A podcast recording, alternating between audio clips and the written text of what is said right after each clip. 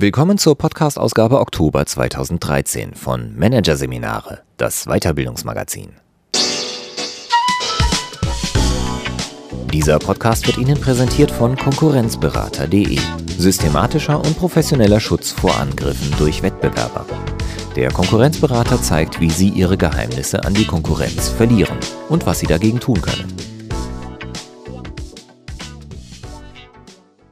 Weitere Podcasts aus der aktuellen Ausgabe behandeln die Themen Verhandlungsführung, emotional entgegenkommen und Komplexität managen.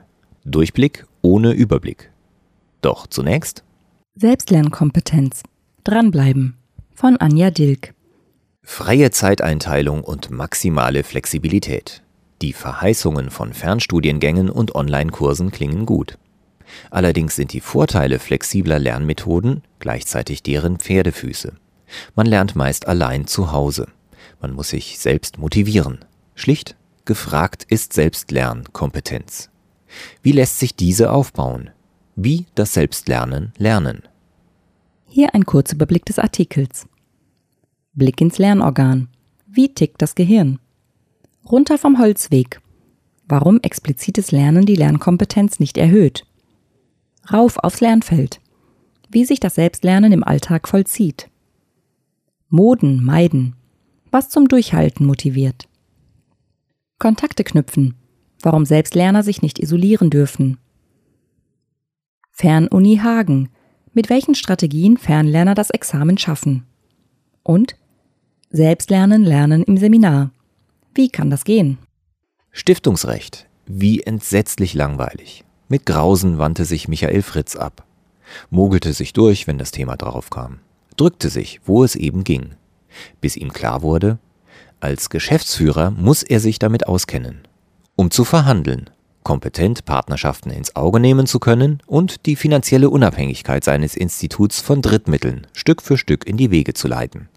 Doch nochmal die Schulbank drücken, in einer wochenlangen Fortbildung das kleine und große Einmaleins des Stiftungsrechts pauken? Wie sollte er das in seinem dicht gepackten Arbeitstag unterbringen? Und wie viel davon würde er tatsächlich brauchen?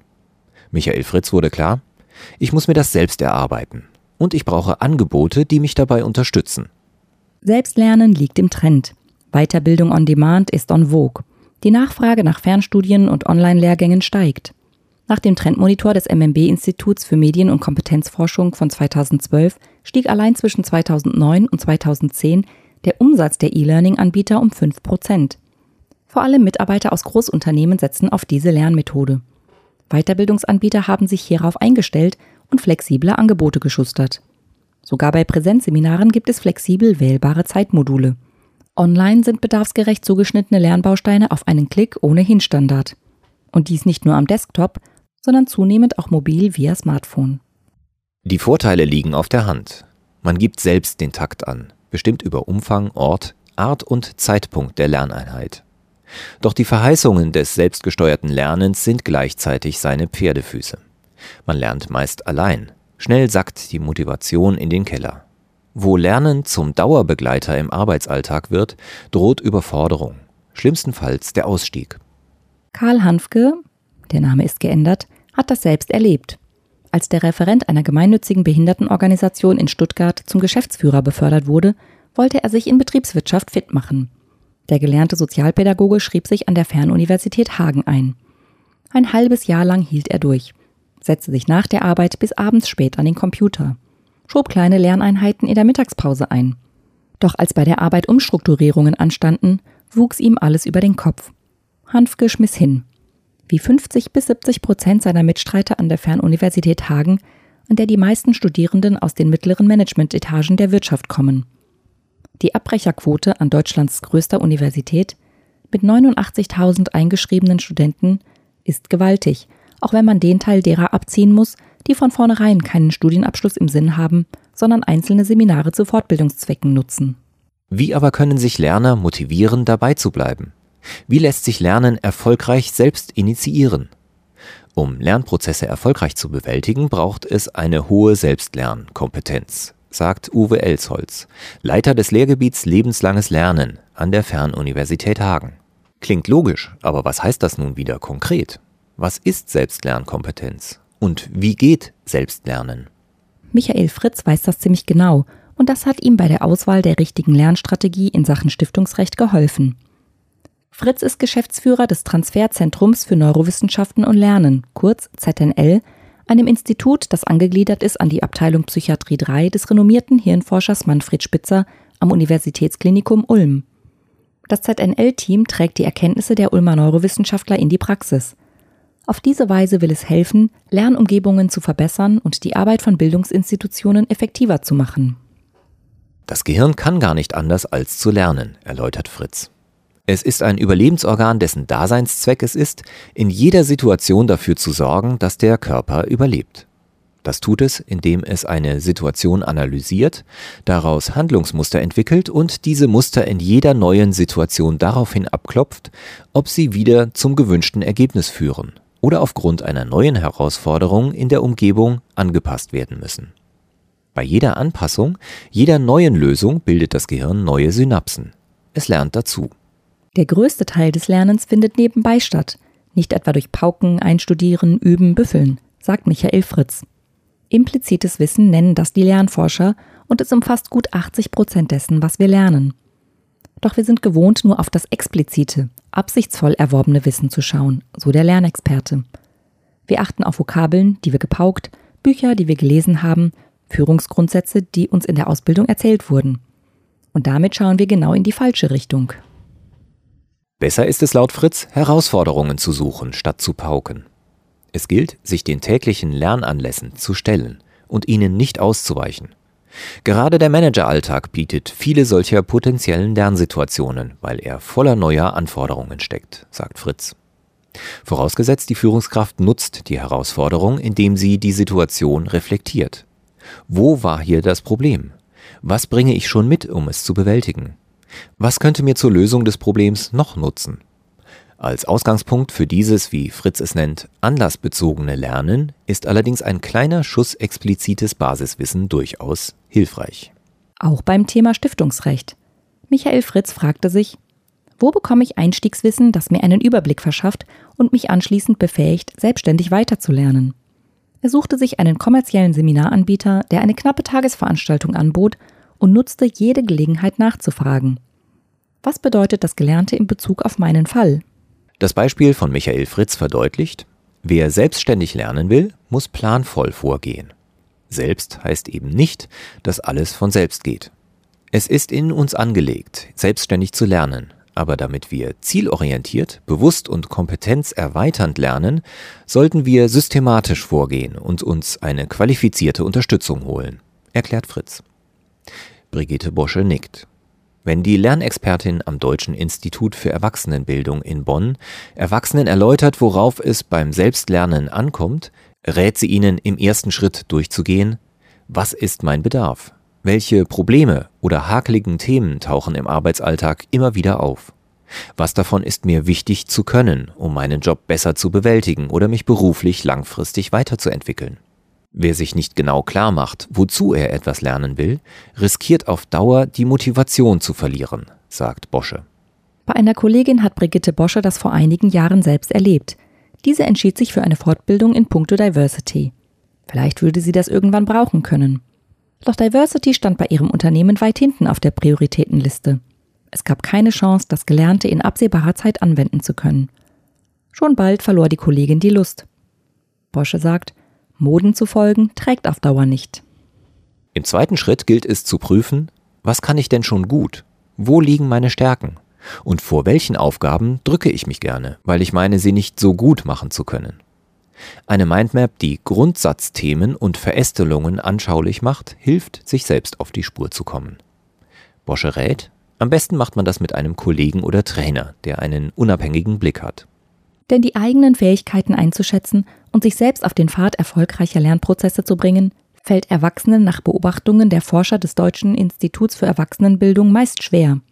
Vor allem das informelle Lernen, also die Vielzahl der nebenbei erworbenen Fähigkeiten, wird unterschätzt. Vor gut fünf Jahren hat das Deutsche Institut für Erwachsenenbildung daher den Profilpass entwickelt, ein Instrument zur Selbstanalyse, Dokumentation und Visualisierung der eigenen Kompetenzen. Der dicke Hochglanzordner ist prall gefüllt mit Fragebögen und anschaulichen Anleitungen zur Selbstbeobachtung, die den Blick auch neben den ausgetretenen Pfad der beruflich erworbenen Qualifikationsnachweise lenken. Bosche sagt dazu, Mithilfe dieses Instruments treten manchmal Kompetenzen zutage, derer sich der Lerner bis dahin gar nicht bewusst war. In jedem Fall helfe der Profilpass bei der Standortbestimmung. Wo stehe ich? Wo will ich hin? Uwe Elsholz von der Fernuniversität Hagen interessiert sich vor allem für den Weg zum Lernziel. In den 1990er Jahren hatte man mit dem Begriff selbstgesteuertes Lernen nur den individuellen Lernprozess im Blick, sagt der Lernexperte. Damals verknüpfte man mit dem aufkommenden E-Learning und dem Begriff des Selbstlernens zunächst die Hoffnung, dass sich der Einzelne so ziemlich alles alleine zu Hause aneignen kann. Doch ganz so einfach war es nicht. Elsholz sagt, die damalige Hoffnung hat sich nicht erfüllt, weil das soziale Element des Lernens unterschätzt wurde. Überfordert und weitgehend auf sich selbst zurückgeworfen, gerieten viele beim selbstgesteuerten Lernen ins Schlingern. Heute wissen wir, dass Selbstlernkompetenz auch die Fähigkeit umfasst, sich selbst im Lernkontext, dem Betrieb oder der Fernuniversität zu verorten und mit anderen zu vernetzen. Wie wichtig der soziale Aspekt des Lernens ist, kann der Hagener Professor am Beispiel seiner eigenen Universität nachweisen. Studenten, die sich früh vernetzen, die viel auf technischen Plattformen, in den virtuellen Cafés und Online-Klassenzimmern unterwegs sind, sind signifikant erfolgreicher als jene, die sich ins stille Kämmerlein zurückziehen. Die soziale Einbindung erhöht die Motivation auf Dauer erheblich, resümiert Elsholz. Die Lerner tauschen sich aus, überwinden gemeinsam Widerstände, knacken Probleme, an denen sie alleine vielleicht verzweifeln würden, reflektieren den Lernstoff intensiver durch den Dialog mit anderen. Das heißt für jeden Selbstlerner, der sich via Fernlehrgang oder E-Learning fortbilden will, die Angebote zu checken. Welche Möglichkeiten und Features zur Vernetzung bietet der Kurs? Gibt es Chatforen? Gibt es einen Lernbegleiter, dem ich Fragen stellen kann? Gibt es Präsenztage, die mir offline vor Augen führen, ich bin mit meinem Lernpaket nicht alleine? Und die mir Gelegenheit geben, mit den Mitstreitern Fragen zu klären. Elsholz Fazit Selbstlernkompetenz heißt auch, es zu verstehen, mit anderen in Kontakt zu treten. Und es heißt, nicht flüchtig über Irritationen im Lernstoff hinwegzulesen, sondern sie als Anlass für Reflexion und Diskussionen mit anderen zu nutzen. Ohne Freiräume und ohne eigene Erfahrungen sammeln zu können, haben Studenten nur eingeschränkte Möglichkeiten, diese Selbstlernkompetenz zu entwickeln, glaubt Elsholz. Wer nicht problemorientiert lernen darf, sondern nur pauken muss, wie mittlerweile in den meisten Bachelorstudiengängen, kann die Fähigkeiten zum Selbstlernen nur schwer ausbilden. Den Gang an eine Fernuniversität hatte Anne Ehmann, den Namen haben wir geändert, nie im Sinn. Seit Jahren schon bildet sich die Leiterin der Marketingabteilung eines Energieriesen in internen Trainings weiter. Mitarbeiterführung, Zielvereinbarungsgespräche gestalten, Veränderungen managen. Dazu lernen hat mich immer sehr befriedigt, sagt Ehmann. Auch meine Mitarbeiter hat es sehr motiviert, wenn ich Neues in den Arbeitsalltag eingebracht habe. Und doch wurstelte sie sich nicht immer noch irgendwie durch, wenn sie sich selbst etwas erarbeiten musste, wie damals beim Thema Social Media? Intuitiv, Klick für Klick über Google und Co. Ehmann sagt, ich wollte endlich lernen, wie ich mir Themen systematisch selbst erarbeiten kann und wie ich anderen diese Lernmethoden weitergeben kann. Ehmann entschied sich für eine Ausbildung in Selbstlernkompetenz bei SEM Management, Training und Coaching in Hanau. Über ein Jahr lang setzte sie sich in Präsenzrunden und schriftlichen Übungen daheim mit ihrer Rolle als Führungskraft und Lerninitiatorin auseinander. Sie wurde sich bewusst, anderen das Lernen beizubringen, heißt in erster Linie, ihnen eine Struktur zur Verfügung zu stellen. Und sie übte, wie sie für ihr Team und sich eine geeignete Lernfeldarchitektur einrichten kann. Ehemann sagt, ich habe gelernt, viele Köpfe zum Denken zu bringen. Zum Beispiel mit Übungen, deren Wirkung sie im Training selbst erlebt hat. Wie den Achterknoten, bei dem die Gruppe ein Seil mit zwei Achterknoten in drei gleich große Stücke teilen muss, ohne das Seil zwischendurch loslassen zu dürfen.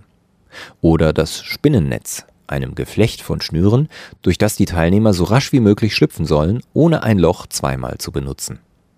Bei solchen Aufgaben erfahren die Teilnehmer viel über einen Lernprozess, erläutert Trainer Ludolf Schein. Wie gehen sie mit Unvorhergesehenem um? Wie finden sie einen Lösungsweg jenseits ausgetretener Bahnen? Wie fühlt es sich an, eingefahrene Muster zu durchbrechen? Anne Ehmann erarbeitet heute mit ihrem Team regelmäßig eine Roadmap mit Lernzielen und regt ihre Mitarbeiter mit Filmen, Fallstudien oder Übungen zu Musterbrüchen und zum Weiterdenken an. Und ich habe gelernt, mich selbst zu beobachten. Wo kann ich immer weiter dazulernen? Vergangene Woche erst hat sie sich ertappt. Auf einem Treffen mit ihrem Geschäftsführer stand der Kickoff für eine interne Marketingkampagne auf dem Programm. Es war nicht viel Zeit, das Treffen fand im Gehen statt, zwischen zwei Terminen. Inbrünstig plädierte Ehemann für ein interaktives Format, bei dem die Chefs das direkte Gespräch mit den Mitarbeitern suchen, statt sie auf der Bühne frontal zu beschallen. Ehemann lacht. Noch während ich mich reden hörte wie ein Wasserfall, habe ich mich gefragt, hey, was machst du eigentlich? Du versuchst deinem Chef vehement von einer Frontalbeschallung bei der Kampagne abzubringen, indem du ihn selbst mit deiner Idee frontal beschallst.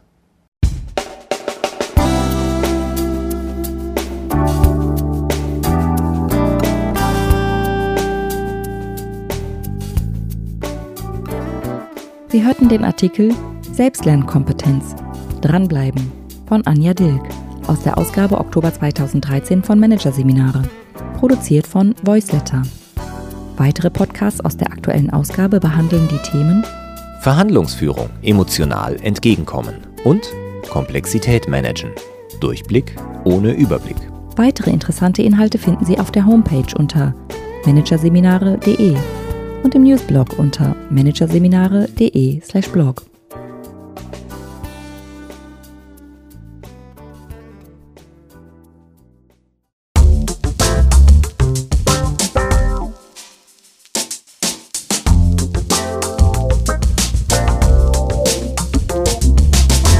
Das war der Podcast von Managerseminare, das Weiterbildungsmagazin, Ausgabe Oktober 2013. Dieser Podcast wird Ihnen präsentiert von www.konkurrenzberater.de mit einem Minimum an Aufwand vor der Konkurrenz schützen. Übrigens, auch mittelständische Unternehmen stehen unter ständiger Überwachung durch fremde Geheimdienste und sind Ziel systematischer Attacken ihrer Wettbewerber. Informationen dazu, wie Sie sich schützen können, finden Sie unter www.konkurrenzberater.de.